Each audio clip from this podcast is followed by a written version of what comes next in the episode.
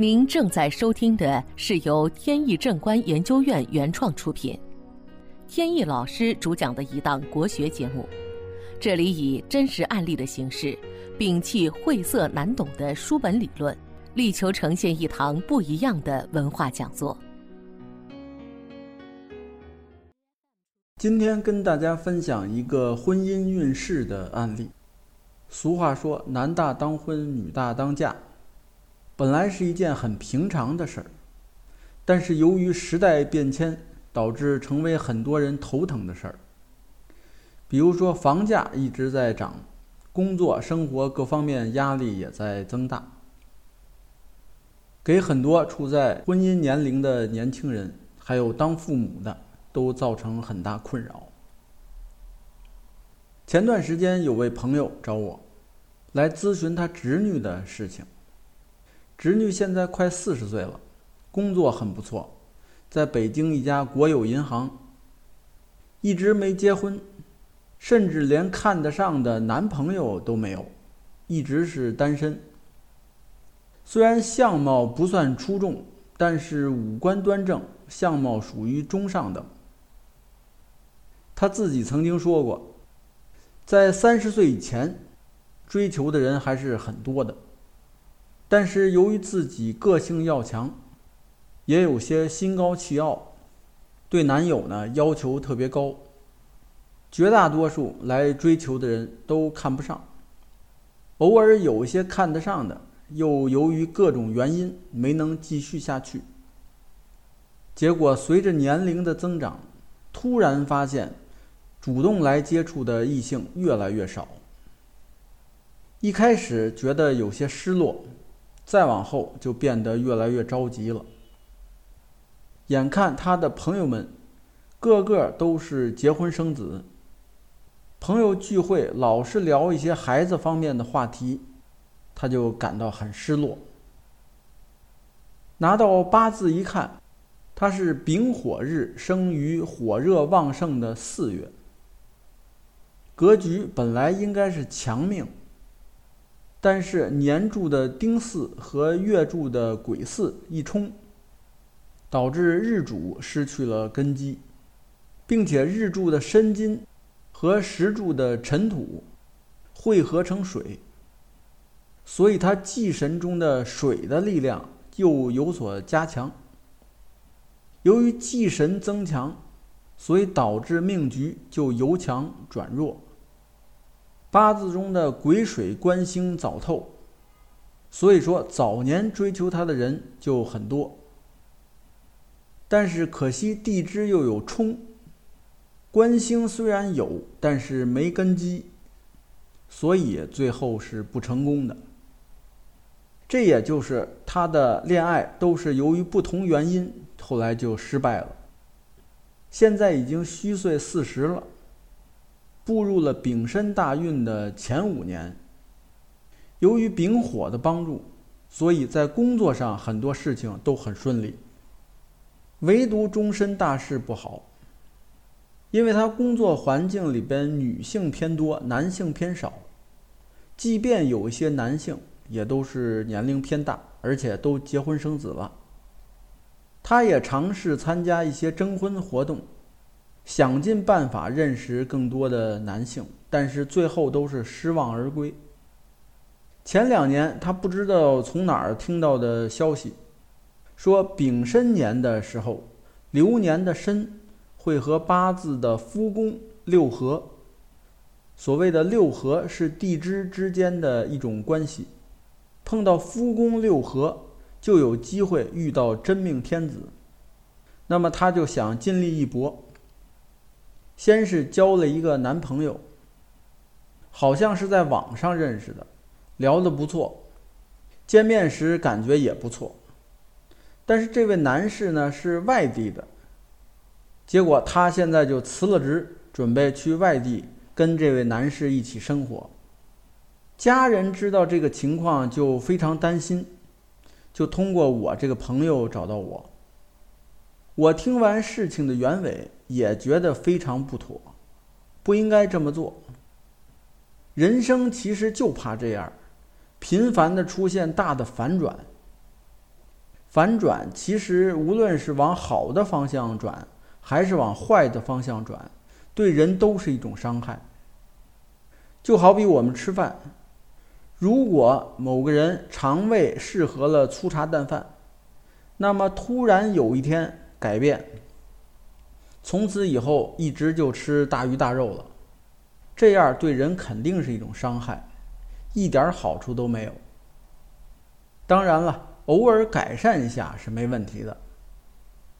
反过来也是一样。其实我们看看身边。或多或少会看到有这样的案例，都是由于人生发生重大改变，导致对身心健康有很强的影响。本节目由天意正观研究院原创出品。如需获取更多信息，请在任意网络上搜索“天意正观”即可。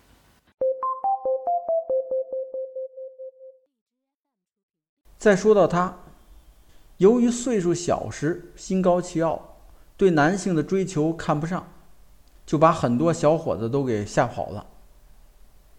除非遇到那种特别执着的、长期坚持不懈的追求，没准哪天就会感动到他。但是哪有那么多执着的人呢？并且即便是有，也不一定是好事儿。为什么呢？有时我们会看到一些人不惜代价，甚至不择手段地追求一段婚姻，但是到最后我们会发现，他追求的最终目的并不是婚姻本身，而是婚姻之外的东西。换句话说，这个人另有所图。因此说，女士如果眼光过高的话，通常对运势不利。我们还是建议女孩子们多把关注点放在男士的，比如说事业心、对家人是否有爱、是否孝敬长辈，还有公德心这些方面。至于物质和外表这些呢，当然也可以考虑，但是一定要分清主次。一旦思路正确，找个男友进入婚姻殿堂不是件难事儿。说这些看似跟今天讨论的命理没什么关系，其实不然。因为命运跟天时地利人和都有关系。所谓的生辰八字只是天时，那么人和是什么？就是人与人之间的关系。这就是刚才那个道理。如果把握不好人与人的关系，即便你八字再好。也难以实现八字中的规划，而总是出现各种磕磕绊绊。那么，关于婚姻的话题，在天意正观公众号上有过几篇文章，包括关于正姻缘的话题，还有对正姻缘的一些误解，还有正桃花、烂桃花这些话题都有。公众号是天意正观。关注后可以定期收到相关的文章。那么再回到他这个事情，他现在辞了职，要去另外的城市生活，好不好？通常是不好的。当然了，也有一种可能，就是他的命局就适合去别的城市，比如说他的驿马星处在合适的位置，能促成他去外地，比在本地生活要好。这就得具体看八字了。那么我们来看，今年的流年是丙申，与月柱巳是六合，这个没问题。但是六合化成了水，水是忌神，就是说化合实际上反过来削弱了他的命格，不但没有帮助，反而有害。同时巳又是丙申日柱的空王。空王是命中的一种格局，空王就是虚有其表，没有实质的一种状况。也就是说，他的命格从现在开始进入了一种虚无的、缺乏实质的这种阶段，对他就更加不利了。应对这种不利，需要做的恰恰是固守在本地，固守住现有已经取得的资源。然后通过环境，也就是地利因素，包括周边人的因素来帮他生扶命格，这样对他才最有利。虽然说现在还不能下定论，说他出去一定会出现什么样的危害，但是基本上可以确定结果并不乐观。他是从一个偶然的机会听说命理的一些说法，然后就去照做，这样是最不可取的。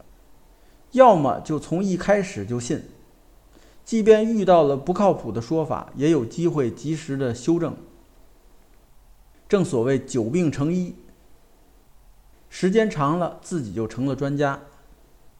要是这种半路上开始信的，就一定得找个明白人，或者从基础学起，切忌断章取义，就像他这样。好，本期节目到此结束。这个专辑是由天意正观原创出品，天意老师播讲。如有问题，欢迎在节目下方留言，我们会及时答复。感谢大家收听，朋友们再见。